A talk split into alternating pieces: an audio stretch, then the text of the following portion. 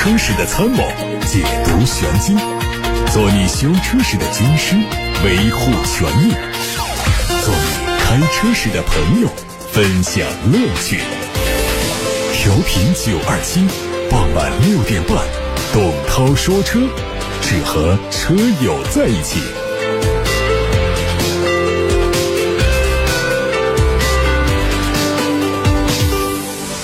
欢迎大家准时收听董涛说车节目直播，我是董涛。各位可以把选车用车的提问发到董涛说车微信公众号，或者是董涛说车 Pro 微信公众号上看新闻。乘联会发布的三月份全国乘用车市场分析报告显示，三月新能源车国内零售额是五十四点三万辆，渗透率达到了百分之三十四点二，较去年同期提升了六个百分点。其中自主品牌中的新能源车渗透率达到百分之五十五，豪华车中的新能源车渗透率百分之三十四，而主流合资品牌中的新能源车渗透率只有百分之五。三月份新能源乘用车企业受春节和补贴退出等因素影响，走势分化。比亚迪纯电动和插混双区夯实自主品牌的新能源领先地位。以长安、上汽、广汽、吉利等为代表的传统车企，在新能源的板块表现也是非常的顽强。厂商批发销量突破万辆的企业回升到十一家，占到新能源乘用车总量的百分之八十。比亚迪正式发布了行业第一个新能源专属智能车身控制系统。这一项技术有四个类型。按照计划，这套车身控制系统未来将会搭载在王朝、海洋旗舰车型、腾势、仰望和专业个性化品牌上。比亚迪董事长王传福表示，是首个新能源专属智能车身控制系统，垂直方向上系统化解决车身的控制问题。这是一系列车身控制技术的集大成者，实现系统级的深度集成。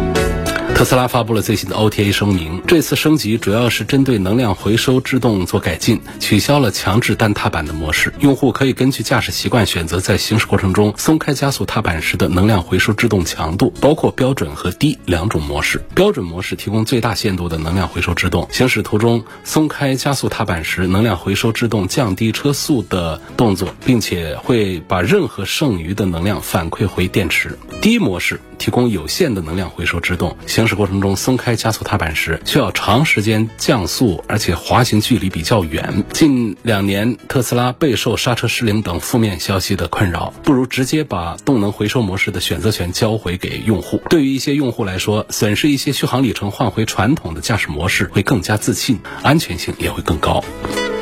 蔚来汽车宣布对部分车型的首任车主权益做调整，新政策将在二零二三年六月一号起正式实施。具体来看，六月一号起交付定金。购买蔚来 ET 七、EC 七、ES 七、ET 五的首任车主，家用充电桩将调整为付费购买安装，费用是每根七千五百元，含安装费。每月免费换电次数统一调整为四次。二零二三年五月三十一号之前支付定金购买上述车型，首任车主权益保持不变，仍然可以享受免费家用充电桩，并按照是否安装充电桩来享受每月四次或者是六次的免费换电。同时，蔚来全新 ES 八将在六月份开。启试驾和大定，七月三十一号之前支付定金的用户，首任车主权益保持不变。另外，未来的 NOP 加，也就是增强领航辅助，将在七月一号正式发布，并且开启订阅，价格为每月三百八十元。在五月三十一号之前提车或者是支付定金购买 ET 七、ES 七、EC 七、ET 五车型的首任车主，以及二零二三年七月三十一号之前支付定金购买全新 ES 八车型的首任车主，可以获得两年的 NOP 加。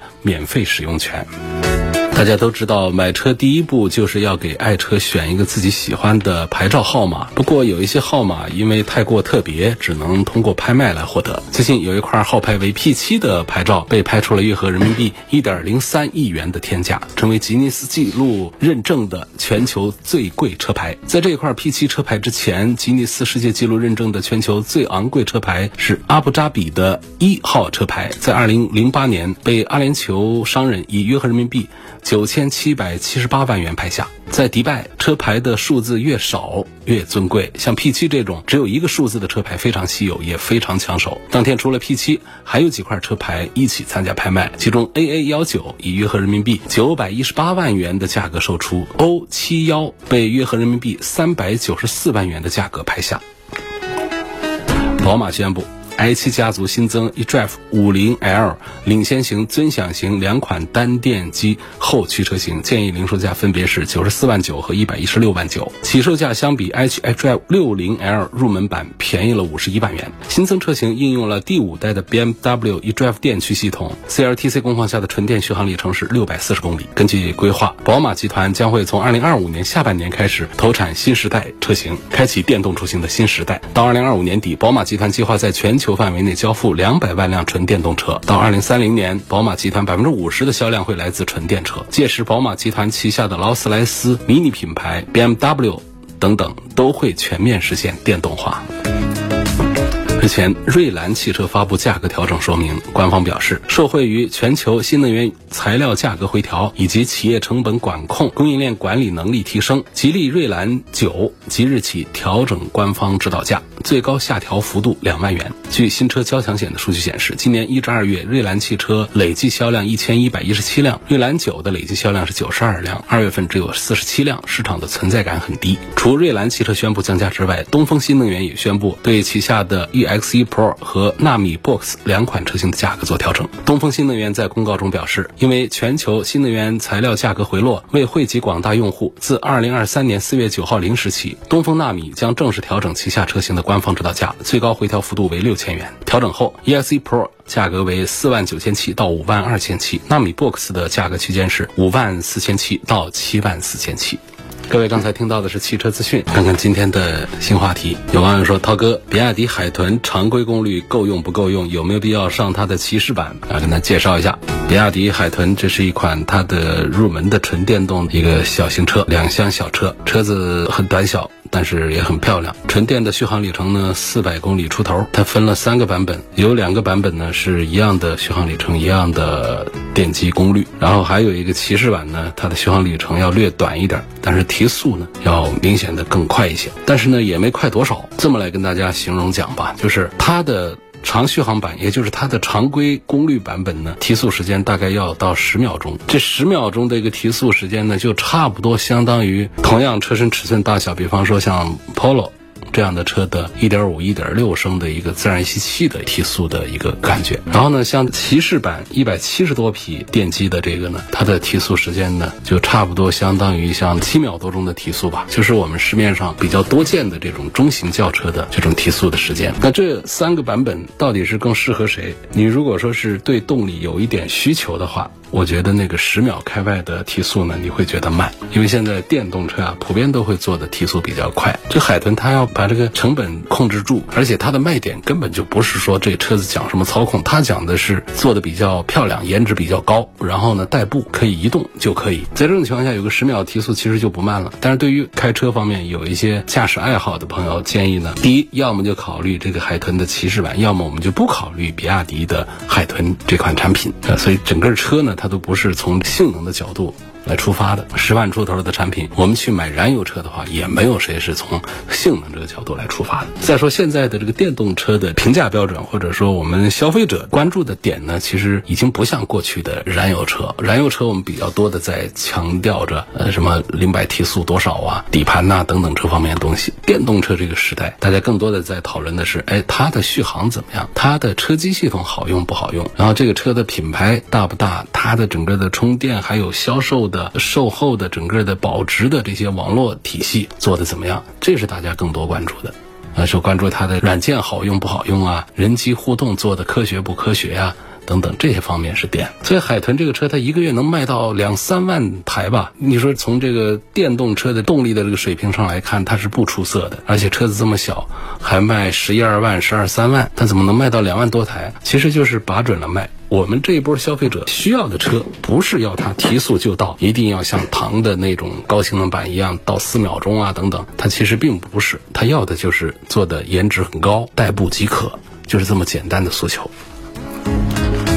有个网友说，CRV 的四驱系统据说不怎么样，是不是？不过有总是比没有好，对吧？还有一个 CRV 的四驱系统和前驱模式能不能手动切换呢？要不然一直四驱岂不是白白的增加油耗？你想多了啊！首先呢，有确实比没有是要强一点。嗯，那么在行业里面呢，本田 CRV 上的这个四驱呢，确实是它的技术用的比较简单，成本比较低。那更不用谈说还可以做四驱前驱的切换，更不用谈没有这个事儿。然后就是说一直四驱会不会白白的增加油耗？这个也不用多虑，也不用担心，因为它基本上说就带四驱的，也是在一些特殊的情形之下才会触发它的四驱，而且这个触发的条件还很苛刻，它不像别的比较强悍的那种智能四驱，就很快的四轮状态。所以这车呢，就说是带四驱的版本，那平常正常情况下的行驶，它都是一个前驱车，不用担心说因为四驱来增加了油耗。当一个车能够因为它的四驱平时都增加油耗的时候，它已经是一个很强悍的四驱系统了。下一个朋友希望聊一聊广汽埃安发布的弹夹电池，这个电池是不是值得关注？广汽埃安呢也是很擅长来做吸引眼球的事儿，现在做了一个枪击测试，别人做的是什么重压测试啊、针刺测试啊，他做的是对弹夹电池进行枪击，然后电池没有发生起火和爆炸，这样的一个事儿呢，它就很吸引眼球，叫做枪击测试。就这么个事儿，但这个事儿呢也引发大家讨论。有人认为这种测试完全脱离了我们用户的用车场景啊，谁会爱子弹呢？是一种宣传的噱头。有人认为呢，比亚迪的针刺啊，蓝图的。挤压呀，这样的测试才更加切合实际。当然，也有人认为呢，这种极端测试呢也有它的参考意义。这事儿，我觉得抛开现象看本质的话呢，我们来看一看，像比方说现在讲这个弹夹电池、刀片电池。刀片电池呢是比亚迪的一套技术，广汽安的这个叫弹夹电池，起了个名字都有一些技术上的区隔。这刀片电池呢这几年的名号还是很响亮的啊。前个几年的时候，比亚迪发布之后呢，先用在汉 EV 上，然后推广到全系。纯电车型改变了乘用车行业对于三元锂电池的依赖。其实这个刀片电池呢，它是一种超级磷酸铁锂电池，它就把磷酸铁锂电池包啊，它做了一些改变，它的封装排列做了一些改变，然后通过阵列的方式把这个大电芯排布在一起，就像刀片一样的堆在这个电池包里头。这样的一个工艺呢，它把那个正负极正极片、负极片切成了。单片，它就通过热压的一些工艺呢，把极片和隔膜固定起来，然后还用上了陶瓷涂层，所以当电芯内部发生短路的时候呢，它可以避免一些比较剧烈的反应。那么对比之前的电池包，刀片电池的这项技术呢，它就改变了。电池包的封装工艺，它的体积相对会缩小，能量密度相对会提升。那么相比三元锂电池的冒烟啊、爆炸呀、喷火燃烧啊、热失控啊这样的情况呢，它这个刀片电池呢，在穿刺之后没有明火，电池的表面温度只有几十度，所以这就是我们前面认识的相对讲认为这个性能还比较安全的刀片电池。但事实上呢，刀片电池上市之后呢，比亚迪的新车型仍然还是有一些燃烧啊、爆炸呀这样的一些。事情，当然这肯定都没有形成一些结论。这两年就是最近这一年时间的话呢，对于刀片电池的厂家宣传力度是有所衰减的，大家是不是听听说的更少了？那我们再说这个针刺，针刺模式呢，其实早前呢国家标准。规定针刺实验要把电池充满电，然后用耐高温的钢针从垂直于电池方向来贯穿它。这个钢针是停留在电池里的，观察一个小时不起火不爆炸算合格，这是一个国标。但是这个针刺国标测试呢，它其实难度是非常高，往往一戳就起火。成为一种常态。那后来呢，在新国标里头呢，就把这个针刺测试给删掉了，国标做了修改。那么广汽埃安呢，它发布的一份资料就说，当前的国标动力电池安全实验的标准，包括针刺、跌落、燃烧、冲击等等，针刺是最高级的电池的车规级的安全标准。那么此前行业里面只有不到百分之三的品牌的电池可以通过它，这是广汽埃安的一份材料当中提到的，我们并没有。办法来证实他的说法是对的还是错的。但是既然是官方敢这么来声明的话，我估计这个意见是可以作为参考的。针刺，所以我们总之是得承认，迄今为止呢，针刺测试仍然是动力电池最苛刻的一项测试。那么像枪击的这个实验呢，它相对于针刺来说的话呢，确实是在难度上呢是又一次的一个提高。网上啊是议论纷纷。清华的一位博士认为呢，这个枪击实验呢是。实际上呢，相对于什么挤压呀、跌落来说的话，它是最容易通过的一个测试。那这个观点呢，代表了一些人的认识，但是也是非主流。这个方向的观点主要是说，让这个电池直接来击中电池单体呢，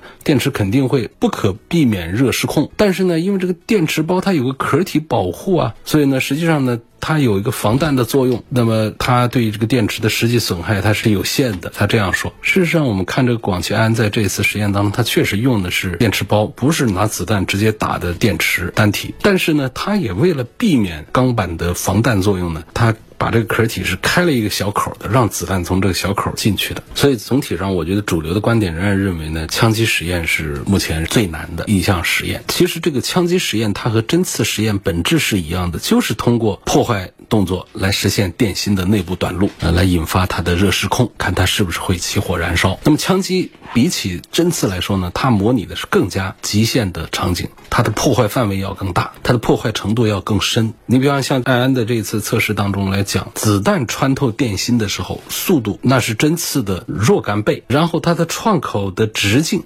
也会是针刺的好几倍，它就可以瞬间的击穿多个电芯，并且引起造成热失控和爆裂性的破坏，就是这样的。所以我们说实话也不大懂，但是呢，从刚才讲的这些表面上的这种分析来看的话呢，目前主流的观点仍然认为枪击实验还是比针刺实验要更难。过去针刺实验是最难的一个实验，现在来了一个枪击，广汽安发起的。那它在技术上又做了一些什么来保障它的电池能够通过更严苛的枪击实？实验呢，它一个就是做了一个超稳电极的界面，热失控的时候，电芯温升的速度降低一些。第二个技术呢，就是阻热相变材料，它的隔热性能会提高一些。第三个呢，就是电芯灭火系统，有一个精准的喷淋灭火这样的系统。所以这样一来的话呢，爱安的弹夹电池二点零版本呢，它听起来好像是牛一些，但是我们在宣传当中啊，也只能比较保守的这样来说，都不敢说大话。因为过去比亚迪王传福不说过大话吗？说我们要把动力电池的安全问题啊，原话不是怎么说啊，就是过去大家对于电动车起火燃烧不。是有焦虑、有恐惧吗？他说：“我们要把这个电动车的起火燃烧这个事儿，把它给彻底的消灭掉。”这个话说的是比较大。那么在刀片电池出来这几年来看的话呢，那起火的也不在少数啊。所以现在比亚迪官方呢，已经不再主动的宣传多少关于刀片电池它的安全性有多么强大这方面来说了。因为确实人类在电池安全技术方面的进步，其实还有很长的一段路要走，并没有走到头。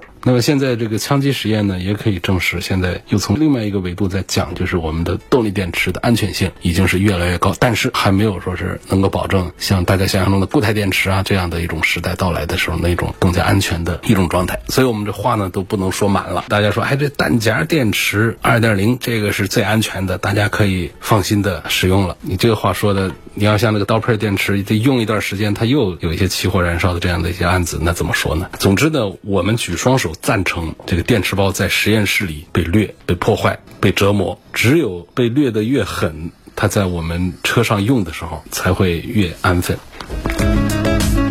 问奔驰 E 三百跟它的插混版该怎么选？肯定就买燃油版呢。奔驰 E 买它的插混版干什么呢？为什么搞两个公众号？董涛说车两个公众号，一个是董涛说车，一个是董涛说车 Pro。因为时不时的我会写一些原创的文章啊，有一些呢它是带着偏向于技术分析的这样的文章呢，我费老大劲写出来。但是呢，我们很多的车友呢，他并不关注，因为他要的是结论部分，你就告诉我买什么就好了，我不听你讲什么技术，我又不是汽车行业的，我又不造车，我只是一个用户啊，你告诉我结论就可以了。这种呢，在董涛说车这个老的公众号上。这个大号上来发文章啊，这个都可以。但是有一些专业一点的文章，包括一些交流的话呢，我们就挪到另外一个地方，叫董涛说车 Pro P R O Pro 到这个微信公众号上去。刚刚才建起来。有网友问说：“以后啊，我们车友们提问是在哪儿问？是在这儿还是在 Pro？两边都可以提问，但是 Pro 那边呢，粉丝少一些，提问少一些，可能得到的回复率啊会更高一些，甚至会达到百分百的回复的这么一个频次。那么在原来老号里面，粉丝比较多，大家问题比较多，我会挑选一些比较有代表性的一些好一点的一些问题来做解答。”在下面有个朋友问说，我想买一个长度在三米左右的小车，希望给推荐一下。这想法三米左右的，那你看五菱宏光 mini EV 呗，这就是一个不到三米的一个小车车。但是我在节目里我从来就是不推荐这个车，我觉得是价格便宜，两三米长的个车就卖个三万块钱，那我觉得它在安全性上确实就相当于你把一个摩托车罩了个罩子就开到街上去了。你说它的安全性可怎么来保证做比较好？这样来说的话，这个价位呢，三四万块钱买一个二手的这样的，我觉得一个二手的，不管是电车也好，还是油车也好，三四万块钱往往要比这个车的安全性要更好，耐用性要更好一些。或者说，一定是要买这个新的买电车的话呢，我建议这个朋友可以看一下东风的新能源体系当中的小车，啊，比这个车呢是要长一点，要大一点，可能你要达到三米左右的话呢，有点办不到。你这车只要是有了四开门之后，它就不可能是三。三米搞定了，那怎么着也得是将近四米的样子才可以。那原来说这个车子各方面比较亮眼一点的，价格也贵一点的，有一个奔驰的 Smart，就是一个三米的车，但是它不做那个了。它现在推的电动车出来的话，它就车子是跟个飞度还要大一些的一个将近四米一个车了。所以这个现在想买一个三米左右的小车，确实也比较难。如果一定要选的话，就是五菱宏光 mini EV。有个网友说：“涛哥你好，我的车呢单侧后胎扎了个钉子，到一个地方说不能补，只能换胎，只换一条胎，是不是对车安全性不好？”这店的师傅说没问题，想听你解答一下。他其实就是说到途虎啊，那途虎的师傅说要跟他换一条胎。我觉得那个途虎店人家也不是个补胎那个地方，你到那儿去让别人跟你处理，人家就只有一个方案，给你换一条胎呗。你扎个钉子，你换什么胎呀？扎钉子直接找一个轮胎店，让别人跟你修一下、补一下，他会问你啊。你是补好的还是补一般的？你就补一般的，大概就三十块钱、五十块钱就行。你就是补好的，包括你的防爆胎上，也就一百块钱就可以了。非防爆胎的这样的情况下，可能也是五十八十的，这各种价格都不一样，就几十块钱个事儿。你非得把它整成几百上千块钱那个事儿吗？扎个钉子不重要啊，扎钉子我们都经常碰到。一个车的轮胎上扎上钉子补一补，它跟新胎是一样用。你扎多了才需要考虑我是不是换胎，或者说口子太大了，我们才考虑是不是需要换你只扎了一个钉子，这种情况你就不用到途虎去，到那儿去人家是没有补胎这个业务的，他就只有换胎这么一个操作，所以这是第一个意思。再问呢，就是只换一条胎是不是对车的安全性不好？这个要看你这个轮胎啊磨损的情况。磨损的不严重，什么叫做不严重？比方说你才跑两三万公里以下，跑一两万公里的一个胎的话，你就直接哪个轮胎你要换，你就换它一只就行了，这个不要紧。但是你要是两三万公里往上走的，你说我都跑了三四万公里了，这样的轮胎的磨损它已经比较严重了，这时候最好是同轴上的两条胎一起换，能做到四条胎一起换的，那就更是。应该这样，那就是在公里数更大的情况下，像五六万公里往上走的这样的车，说我有一条胎扎了一大口子要换，这时候你干脆四条胎一起换。今天就说到这儿，感谢大家收听董涛说车，每天晚上六点半到七点半直播，错过收听的欢迎通过董涛说车的全媒体平台收听往期节目重播音频。他们广泛的入驻在微信公众号、微博、蜻蜓、喜马拉雅、九头鸟车架号、一车号、微信小程序梧桐车话、抖音等等平台上。